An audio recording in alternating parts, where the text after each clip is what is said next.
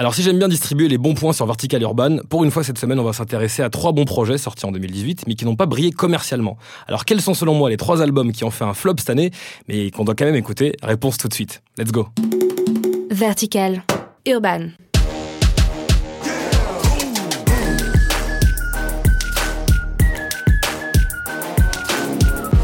Hello tout le monde, c'est Emeric. En cette fin d'année 2018, il est normal de faire le bilan. Et si prochainement on s'intéressera aux trois meilleurs albums rap US de l'année, je sens que ça va d'ailleurs être très difficile pour moi, eh ben j'ai décidé cette semaine sur Vertical Urban de vous parler de trois flops assez retentissants. Des projets qui sont certes percutants et qui n'ont soit pas trouvé leur public ou dont le marketing a été un petit peu trop hasardeux pour réellement pousser le projet à la hauteur de ce qu'il méritait. Et on commence avec une désillusion, celle d'une reine.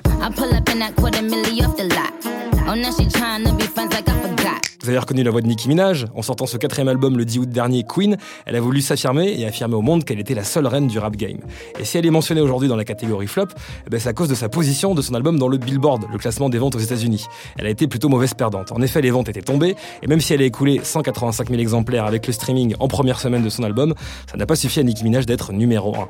Elle voulait cette place, mais c'est le phénomène Travis Scott qui a sorti pourtant une semaine plus tôt son opus, Astroworld, qui est arrivé devant Nicki Minaj. C'était très difficile à vivre pour elle, elle s'est donc lancée dans une tirade sur Twitter, tout le monde s'en rappelle.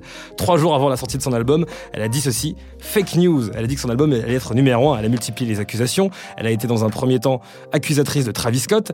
Elle l'a accusé de se servir de son merchandising autour de l'album, qui l'aidait à sérieusement booster les ventes d'Astroworld, alors qu'elle l'a également fait.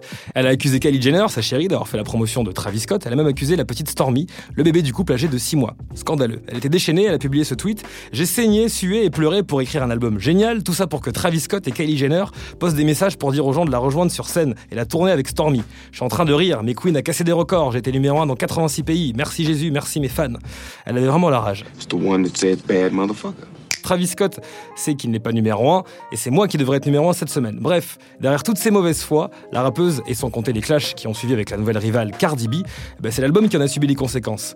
En accent toute la communication de l'album autour des ventes, Nicki en a fait le seul sujet de conversation, et même si ça fait du clic et que son émission radio baptisée Queen Radio sur Beats One, la radio d'Apple, a bien fonctionné, les nombreuses polémiques n'ont pas offert de gros tubes à Nicki Minaj, mis à part son featuring avec euh, le rappeur habitué lui aussi des polémiques et autres affaires judiciaires, 6 9 sur le très efficace Fifi. On écoute.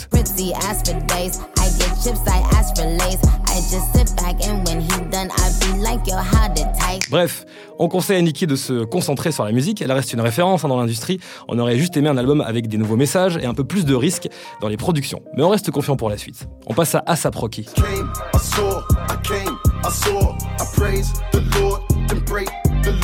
En 2013, avec son premier album Long Live ASAP, qui avait été très bien reçu par le public et la critique, Rocky écoulait 139 000 exemplaires en première semaine et réussissait à convertir un buzz local en un succès international, grâce notamment à plusieurs singles marquants. La durée de vie de l'album a également été prolongée, faisant de lui un disque encore populaire aujourd'hui. Pour son deuxième album, le plus mitigé At Long Last ASAP, Rocky faisait légèrement mieux, en scorant 146 000 ventes en première semaine. L'album a quand même été un peu plus vite oublié par le grand public et il a fait une construction un peu moins pensée pour le succès et plus pour l'expérimentation, influée par divers genres musicaux tels que le rock. Alors avec Testing, l'étiquette expérimentale a cette fois été totalement assumée, jusque dans le titre évidemment. Alors là où certains ont crié au génie, d'autres n'y ont vu qu'une succession d'expérimentations un petit peu ratées. Mais au-delà de sa qualité intrinsèque, qui ne met pas vraiment d'accord tout le monde, encore aujourd'hui c'est bien son statut d'échec commercial qui ne peut pas être remis en cause. Car l'impact dans les charts ça a été décevant, l'album s'est contenté d'atteindre 77 000 ventes, soit deux fois moins que son prédécesseur, et seulement la quatrième place du Billboard, là où Rocky avait précédemment goûté à la première place dès la première semaine de sa sortie. Alors pour moi, il y a plusieurs façons de justifier cet échec commercial. La promotion, qui a été un petit peu trop discrète, car même si l'artiste a déclaré être très fier de cet album, il l'a défini comme une expérimentation, parfois un petit peu brouillon, où le public est invité, mais il est vrai que sur l'album, il est délicat hein, d'accrocher à tout l'univers souvent décousu, malgré de très belles prises de risques. Je pense notamment au single Ice Up Forever que j'adore, hein, qui reprend le sample du titre mythique de Moby Porcelain. Écoutez. Et sur ce morceau, on a la présence de Kid Cudi. Sur l'album, il y a T.I., Kodak Black, Skepta, French Montana ou même Frank Ocean.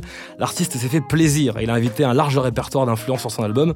Et si à 5 ans, le grand public percevait ASAP Rocky comme le futur du hip-hop, hein, sans oublier Kendrick Lamar, J. Cole et Drake, qui eux restent des gros vendeurs, eh ben, l'impression s'est un petit peu dissipée pour Rocky, qui par ses choix de carrière, sa musique et ses difficultés artistiques euh, contractées notamment après le décès de ASAP Yams, son ami producteur décédé en 2015, ben, ça lui a pas permis de franchir ce cap hein, très important de sa carrière. Finalement, Testing traduit un petit peu sans doute ce qu'est devenu ASAP Rocky, une superstar d'un point de vue global, mais un artiste un petit peu loin des têtes d'affiche commercialement parlant. Ceci dit, l'album est très bon, ça concerne sa musique, écoutez-le. On termine avec T.I. Let me welcome you, get introduced to the king. Bentley Piqueur de rappel, T.I., rappeur d'Atlanta qui s'était autoproclamé King il y a quelques années, est un des précurseurs du style trap, on lui doit beaucoup aujourd'hui. Évoluant depuis 2001, ça fait un bail, il revendique aujourd'hui son statut de pionnier dans le genre. Ceci dit, c'est dans l'indifférence quasi totale hein, qui est sorti en octobre dernier Dim Trap, son dernier album. Pourtant, les collaborations efficaces sont présentes sur l'album. On retrouve sur le morceau euh, The Weeknd avec Young Thug, le très réussi At Least I Know avec Anderson Paak, dans la collaboration avec Kendrick Lamar paraît également euh, il y a quelques semaines, le violent Refé avec Mick Mill ou encore You en duo avec la chanteuse Tiana Le rappeur qui a aujourd'hui 38 ans a expliqué que pour la première fois de sa carrière, il a décidé d'introduire des sujets personnels et privés dans sa musique. Il dit C'était la première fois que j'abordais en musique certains des défis et des transgressions que j'avais pu vivre en tant que mari. Un album donc plus intime, mais si la mayonnaise n'a pas vraiment prise, c'est qu'il est un petit peu difficile aujourd'hui dans l'univers concurrentiel du rap d'arriver à maintenir sa fanbase tout en recrutant de nouveaux auditeurs. Qu'à cela ne tienne, en cette fin d'année, je vous garantis que vous allez passer un très bon moment en écoutant son nouvel album.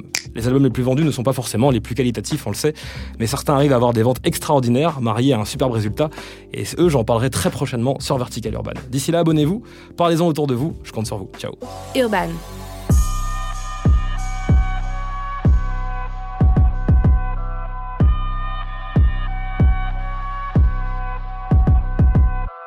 Vertical.